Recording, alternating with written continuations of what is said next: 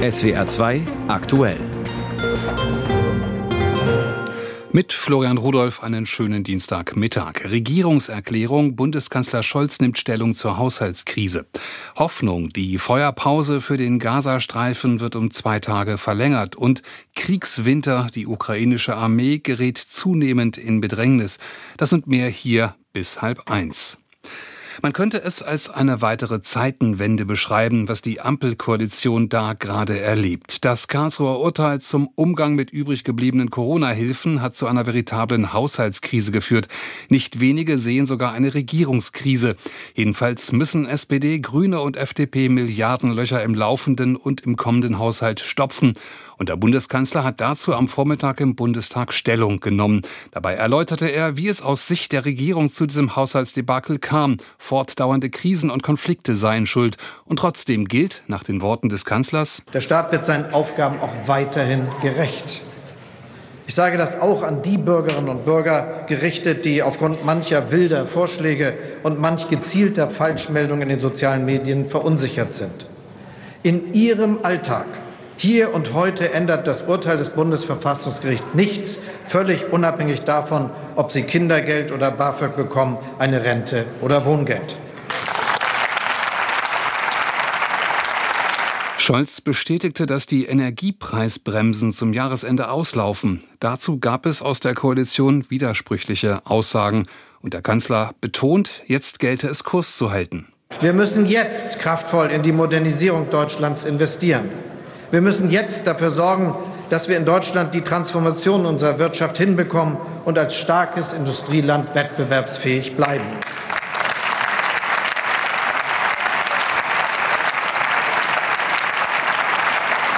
Und wir müssen jetzt alles daran setzen, die Energiewende in Deutschland und Europa endlich voranzubringen, die von vielen Vorgängerregierungen versprochen wurde, aber niemals wirklich umgesetzt. Dabei betont Scholz die Handlungsfähigkeit seiner Regierung und er wiederholt seine Version der bekannten Fußballhymne aus Liverpool. Die Bürgerinnen und Bürger können darauf vertrauen, dass der Staat seine Zusagen ihnen gegenüber einhält. Wir lassen niemanden allein mit den Herausforderungen, mit denen wir es aktuell so geballt zu tun haben. You'll never walk alone. Soweit die Regierungserklärung von Bundeskanzler Scholz. Oppositionsführer Merz geht den Kanzler in seiner Antwort frontal an. Der wisse doch sonst immer alles, vor allem wisse er ja alles besser. Dabei sei er der Hauptverantwortliche für einen verfassungswidrigen Haushalt. Sie haben nämlich in der Übergangszeit der früheren Regierung auf die neue Regierung noch in ihrer Funktion als Bundesfinanzminister genau diese, wie wir heute nun dezidiert wissen, verfassungswidrige Konstruktion erdacht. Dazu hätte ich von Ihnen erwartet, nachdem Sie nun eine, eine solche Niederlage vor dem Verfassungsgericht haben einstecken müssen. Übrigens schon die zweite in wenigen Wochen. Dazu hätten wir erwartet, dass es wenigstens mal ein Wort des Bedauerns von ihm gegeben hätte, wenn nicht auch ein Wort der Entschuldigung hier angebracht gewesen wäre. Merz hält dem Kanzler vor, wieder besseren Wissens keinen Plan B für sein Handeln gehabt zu haben und er gibt der gesamten Ampelregierung ein mit. Die sei Lichtjahre entfernt von einer Regierung, wie sie Helmut Kohl in den 1990er Jahren angeführt habe. Und an Scholz direkt adressiert? Sie sind ein Klempner der Macht. Ihnen fehlt jede Vorstellung davon, wie dieses Land sich in den nächsten Jahren weiterentwickeln soll. Sie haben keine Ahnung von dem, was da in den nächsten Jahren auf Sie und auf uns äh, zukommt. Es tut mir herzlich leid, aber ich muss es nach dieser ich muss es nach dieser Regierungserklärung einmal so deutlich sagen. Verglichen allein mit den Kanzlern, die Ihre einstmals so stolze Partei, die SPD, hier in Deutschland gestellt hat, muss man doch spätestens nach dieser Regierungserklärung von heute Morgen zu dem Schluss kommen. Sie können es nicht. Soweit CDU-Chef Merz in seiner Antwort auf die Regierungserklärung. Und über beides reden wir jetzt mit Oliver Neuroth aus dem SWR Hauptstadtstudio. An Neuroth Scholz ist ja gewiss kein Churchill, eine Blut Blut, Schweiß und Tränenrede hat niemand erwartet. Hat der Kanzler denn trotzdem einigermaßen erklären können, wie es zu dieser Haushaltsmisere gekommen ist? Er hat angedeutet, dass man die Lage einfach falsch eingeschätzt hat, nämlich, dass es rechtlich in Ordnung gewesen wäre, Kreditermächtigungen aus der Pandemie für den klimafreundlichen Umbau der Wirtschaft umzuwidmen, diese berühmten 60 Milliarden. Da haben wir in den vergangenen Tagen ja schon gehört, dass selbst Juristen aus den Ministerien das für unproblematisch gehalten hatten. Deshalb sagt Scholz heute, mit dem Wissen um die aktuellen Entscheidungen äh, hätten wir im Winter 21 andere Wege beschritten, Wege, die das Gericht in seinem Urteil ebenfalls gewiesen hat. Also ein ganz vorsichtiges Eingeständnis des Kanzlers, dass man daneben lag bei der Haushaltsplanung vor zwei Jahren. Ja, ein Eingeständnis, dass man daneben lag, aber eine richtige Entschuldigung für den verfassungswidrigen Haushalt, den gab es nicht von Scholz. Hätte ihm ein bisschen mehr Demut besser zu Gesicht gestanden? Ja, ich würde sagen, für Scholz Verhältnisse war dieses Eingeständnis schon recht weitreichend. Er agiert da ja einfach anders, zum Beispiel als Robert Habeck, der Bundeswirtschaftsminister, der ja in verschiedenen Situationen schon offen von Fehlern gesprochen hat, von ihm oder von der Regierung. So etwas kommt Scholz einfach schwer über die Lippen, auch wenn es wahrscheinlich ein guter Zug von ihm gewesen wäre, klar von einem Fehler, von einer Fehleinschätzung zu sprechen, Demut zu zeigen. Das hätten ihm äh, die Menschen, die Zuschauer dieser Rede wahrscheinlich angerechnet. Ist denn einigermaßen klar geworden, wie die Bundesregierung jetzt aus dieser Krise rauskommen will? So richtig klar geworden ist es eigentlich nicht. Scholz hat erst einmal klargestellt, dass niemand Angst haben muss, dass er oder sie staatliche Leistungen nicht mehr bekommt äh, durch dieses Gerichtsurteil, zum Beispiel die Rente, Wohngeld oder auch BAföG. Alles sei sichergestellt. Das fließt nach Scholz Worten weiter. Der aktuelle Haushalt werde umgearbeitet und so umgebaut, dass kein Gericht ihn mehr beanstanden kann. Und mit Blick nach vorne meinte der Kanzler, bald möglichst werde es Klarheit geben zum Bundeshaushalt 2024. Also diese Klarheit Klarheit fehlt bisher. Die konnte Scholz heute anscheinend noch nicht liefern und hat es eben auch nicht getan. Hat er denn trotzdem auch sowas wie Mut gemacht? Naja, ich würde sagen, dass tatsächlich durch diese Ankündigung kein Rentner, kein Bürgergeldbezieher muss wirklich Angst haben. Es war schon ein guter Schachzug, ein geschickter Schachzug, um einfach zu sagen, wer jetzt Angst hat, wer Sorgen hat, muss diese einfach nicht haben. Also ich glaube schon, das war so ein gewisses Mutmoment, das wir heute erlebt haben. Unionsfraktionschef Merz hat ja bereits mit der nächsten Verfassungsklage gedroht, falls die Ampel auch für den Haushalt 24 die Notlage ausrufen sollte. Und er hat, wie gehört in seiner Gegenrede, Kanzler und Regierung scharf attackiert. War das die richtige Taktik?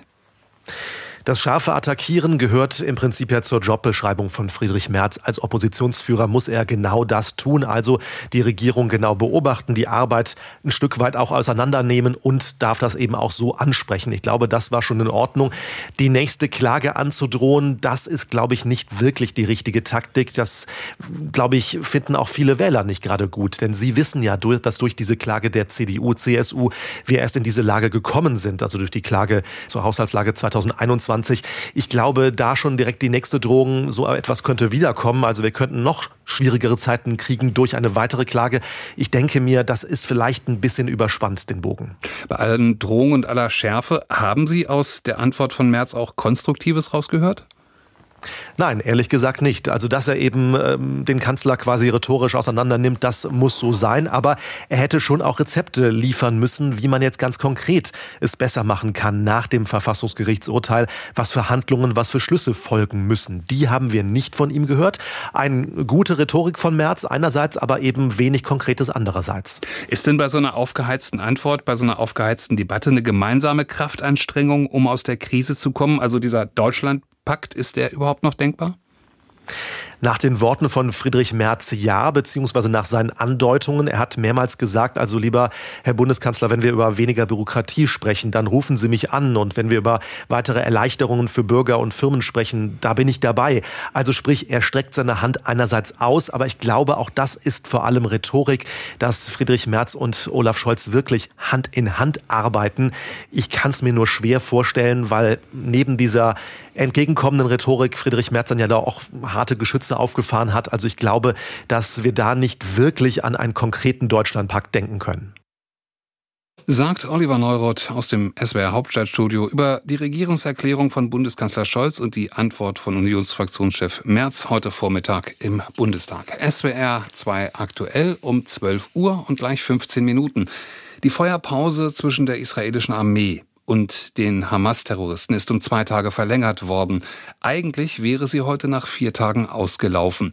Zum vierten Mal wurden auch Geiseln ausgetauscht. Die Hamas übergab elf Personen, darunter waren noch zwei deutsche Teenager, wie Außenministerin Baerbock auf Twitter bestätigte.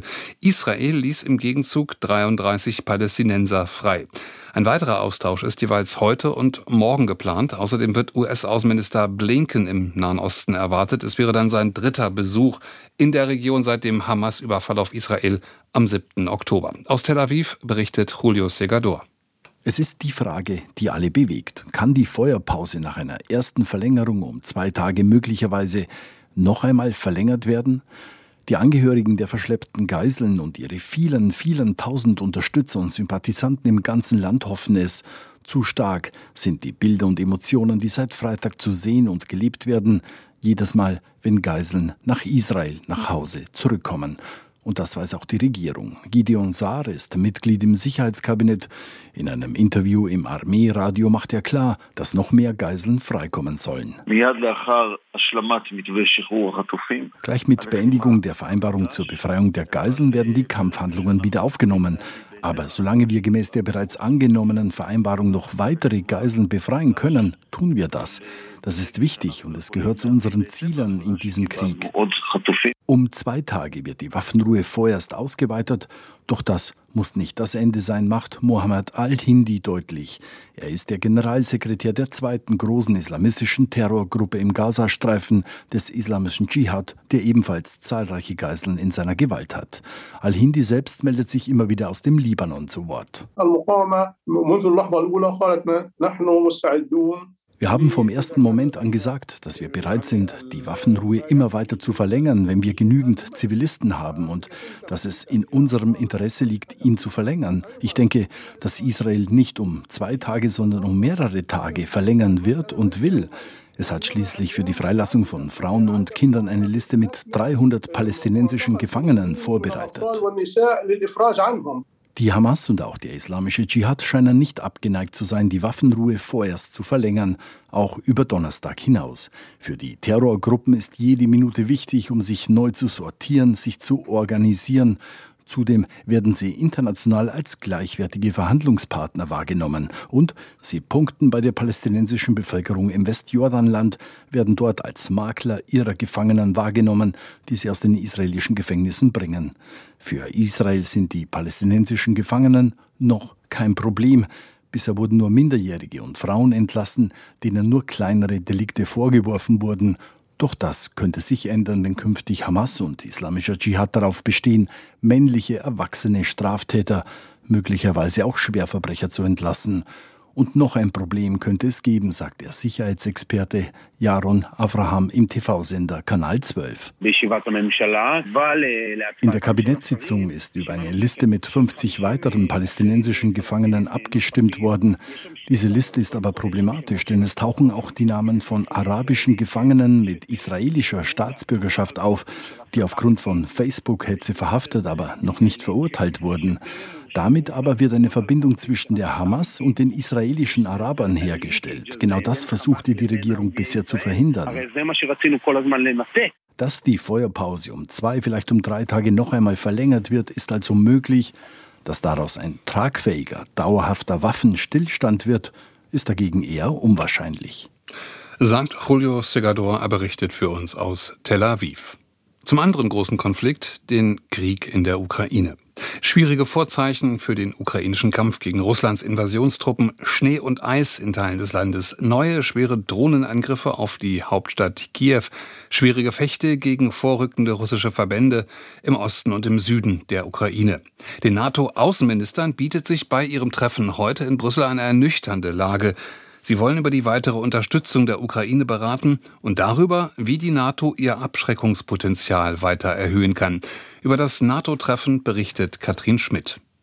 Die NATO-Partner ringen darum, ihr Wort zu halten. Die große Herausforderung sei nun, die Unterstützung des Bündnisses für die Ukraine langfristig abzusichern, so ihr Generalsekretär Stoltenberg. Dabei verweist er vor allem auf die 8 Milliarden Euro extra, die Deutschland gerade zugesagt hat, sowie 2 Milliarden aus den Niederlanden. Er rechnet bei dem zweitägigen Treffen der Außenminister der Bündnisstaaten mit weiterer konkreter Unterstützung. Die sei auch mehr denn je entscheidend angesichts eines düsteren Umfelds. Wintereinbruch, intensive Kämpfe und eine scheinbar festgefahrene Situation auf dem Schlachtfeld. Nach den jüngsten Drohnenangriffen auf Kiew müsse man auch von weiteren umfassenden Attacken dieser Art auf ukrainische Städte rechnen, so Stoltenberg. Die NATO-Partner müssten also liefern, allen voran mehr Luftabwehrsysteme, Munition und besser verknüpftes Waffenmaterial. Auch im ureigenen Sicherheitsinteresse. Gerade Europa spüre die Auswirkungen des Krieges in immer vielfältigerer Weise, so Stoltenberg, und bekräftigt auch die Unterstützung für Neumitglied Finnland. An dessen gut 1300 Kilometer lange Grenze zu Russland wurden zuletzt rund 700 Migranten geschleust. Das zeige, so Stoltenberg, Moskau instrumentalisiere nun auch Migranten als Teil der hybriden Kriegsführung gegen den Westen. Seit mehr als 650 Tagen wird inzwischen in der Ukraine gekämpft. Und ein Ende ist nicht in Sicht. Die USA raten vehement davon ab, dass die Ukraine mit Russland über Frieden verhandelt. Das wäre derzeit vollkommen sinnlos, so die Einschätzung aus dem US-Verteidigungsministerium, dem Pentagon. Es gelte weiterhin keine Entscheidungen über den Kopf des ukrainischen Präsidenten Zelensky hinweg zu treffen, heißt es. Die Lage ist für die ukrainischen Truppen indes schwierig. Unsere Korrespondentin Rebecca Barth hat eine ukrainische Kämpferin getroffen. Ihre Reportage malt ein düsteres Bild.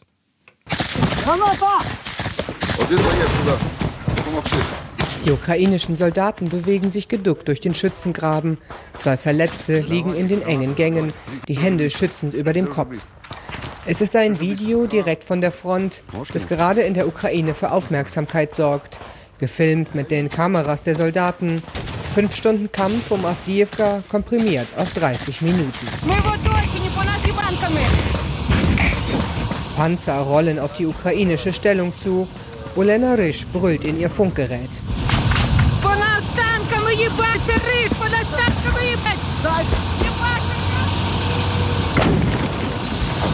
Seitdem dieses Video entstanden ist, sind einige Wochen vergangen. Wir erreichen die 42-Jährige über Video in Großbritannien. Hier trainiert sie gerade für den nächsten Einsatz. Wir sind am Ende, wir sind müde, wir sind verwundet. Es gibt niemandem zum Kämpfen. und der Feind ist noch aktiver geworden. Obwohl es Winter ist, ist der Feind viel stärker. Die ukrainischen Truppen sind in einer schwierigen Lage. Russland hat mehr Drohnen, mehr Artilleriegeschosse, mehr Männer, geht an vielen Stellen der Front in den Angriff über.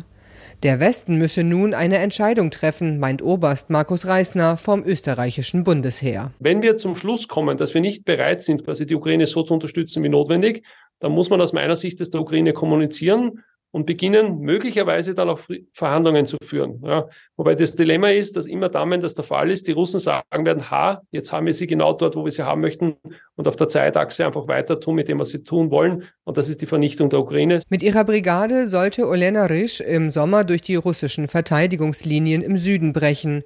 Dafür bekam die Einheit einige westliche Bradleys, gepanzerte Fahrzeuge, aus denen Olena in den Schützengraben in den Kampf springt. Doch die Offensive der Ukraine war eine Enttäuschung. Nur ein paar zerstörte Dörfer konnte Olena erobern. Da ist nichts Lebendiges mehr. Kein Baum, kein Zaun, kein Haus, keine Scheune, kein Pfeiler. Der Tod hängt in der Luft. Der Tod liegt auf dem Boden. Menschen liegen auf dem Boden. Es ist der Feind, aber ein menschliches Wesen. Daran werde ich mich für den Rest meines Lebens erinnern. Unser Feind ist wie die Pest. Wohin er kommt, hinterlässt er nur den Tod виходить отак і все залишає мертвим. In Kiew sitzt Anna Bonda in einem Café. Sie ist ernüchtert. Fast zwei Jahre Krieg rauben ihr die Kraft. Seit 21 Monaten kämpft auch ihr Ehemann. Sie kann an einer Hand abzählen, wie oft sie ihn seitdem gesehen hat. Langsam machen sich in ihr Wut und leise Zweifel breit. Mein Mann sagt, dass dort alles vermint ist. Wie viele Menschen muss man noch dorthin schicken, um ihnen diese Gebiete abzunehmen? Und wer wird dann auf diesem Land leben? Wir Ukrainer sind ja nicht unendlich. Wir müssen doch irgendwie darüber nachdenken, etwas auszuhandeln. Doch das wolle Russland nicht, sagt Anna Bonda. Sie wünscht sich, dass der Krieg bald endet und dass ihr Mann wieder nach Hause kommen kann. Aber das liege noch in weiter Ferne, sagt sie. Dafür müsse der Westen seine Strategie ändern, meint Oberst Reisner vom österreichischen Heer. Ja, seit 21 Monaten erzählt man uns, dass die Russen nächste Woche zusammenbrechen werden. Ja.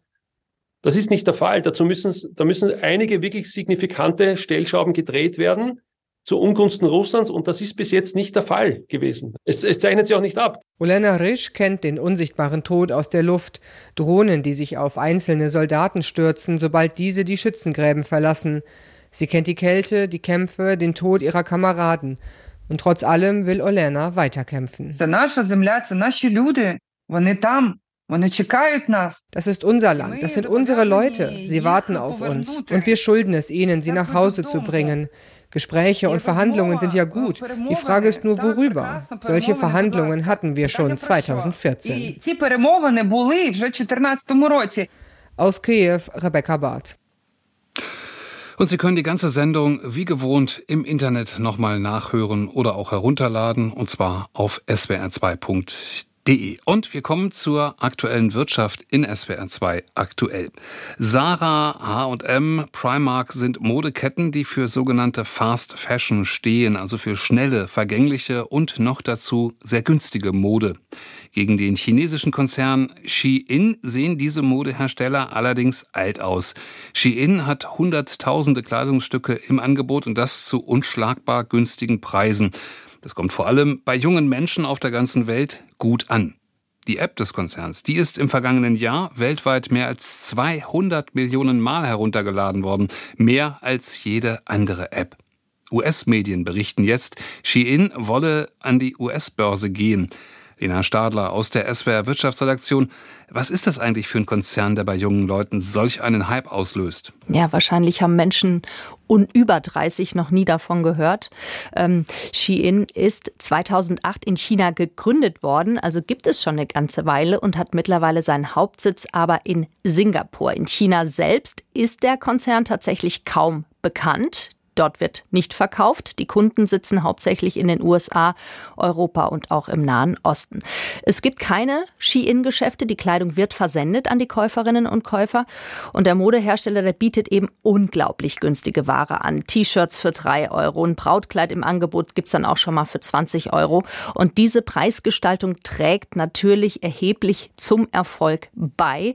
Außerdem nutzt der Konzern Online-Tools, um im Netz, Netz schon ganz früh Trends erkennen zu können und vorherzusehen, was die Kunden denn möglicherweise demnächst haben wollen ähm, und wertet auch die Nutzung seiner App genauestens aus. Jede Bewegung wird da ähm, gescannt und arbeitet viel mit Influencern zusammen, die die Klamotten dann auf sämtlichen Social-Media-Kanälen präsentieren. Also so funktioniert das, so kriegt man offenbar die Leute. Experten schätzen den Börsenwert von Shein auf 66 Milliarden Dollar. Laut Wall Street Journal könnte der Börsengang in den USA dann nächstes Jahr kommen. Hier hat Shein laut Branchenkennern einen Marktanteil von 40 Prozent im Bereich Fast Fashion. Ja, wir haben gehört, der Konzern bietet also extrem billige Ware an. Was ist da eigentlich bekannt über die Produktionsbedingungen? Nicht allzu viel. Die billigen Preise lassen aber natürlich vermuten, dass es bei der Herstellung nicht ganz mit rechten Dingen zugeht. Eine Schweizer Nichtregierungsorganisation hat vor Ort recherchiert. Das ist schon ein, zwei Jahre her. Ähm, es gibt wohl hunderte kleinere Fertigungsstätten, in denen die Kleider hergestellt werden. Und in Gesprächen dieser Nichtregierungsorganisation mit Mitarbeiterinnen kam heraus, dass sie im Schnitt 75 Stunden die Woche arbeiten. Und das wäre ein krasser Verstoß gegen das chinesische Arbeitszeitgesetz. Und auch die Qualität der Produkte lässt zu wünschen übrig. Laut einer Greenpeace-Untersuchung enthalten viele Kleidungsstücke gefährliche Chemikalien, die dann letztendlich nicht nur Menschen gefährden, sondern eben auch der Umwelt zusetzen. Ja, das ist allerhand, aber darf denn dann ein so umstrittener Konzern überhaupt an die US-Börse gehen? Ja, tatsächlich haben schon einige US-Abgeordnete und Senatoren die US-Börsenaufsicht aufgefordert, einen Börsengang zu stoppen. Denn die Bestrebungen, an die Börse zu gehen, die gibt es tatsächlich schon länger. Nur jetzt wird es eben laut US-Medienberichten konkret. Shein muss jetzt erste Infos und Dokumente zur Verfügung stellen. Und wenn sich der Konzern dann nach der ersten Prüfung tatsächlich für einen Börsengang entscheidet, dann würden diese Informationen und Dokumente auch veröffentlicht werden. Für Shein hieße das, dass es müsse transparenter werden. Unabhängig davon hat aber der Konzern mächtig Gegenwind. In den USA werden zum Beispiel höhere Zölle auf chinesische Fast-Fashion-Importe diskutiert. Und in Deutschland und in Frankreich gibt es Online-Petitionen, die ein Verbot von Shein in Europa fordern. Ähm, genau. Zum Schluss müssen wir jetzt noch schnell an die deutsche Börse schauen. Für die Euro-Region und die USA gibt es morgen und am Donnerstag Inflationsdaten. Anleger halten deshalb die Füße eher still. Der DAX gibt leicht nach und notiert bei 15.960 Punkten.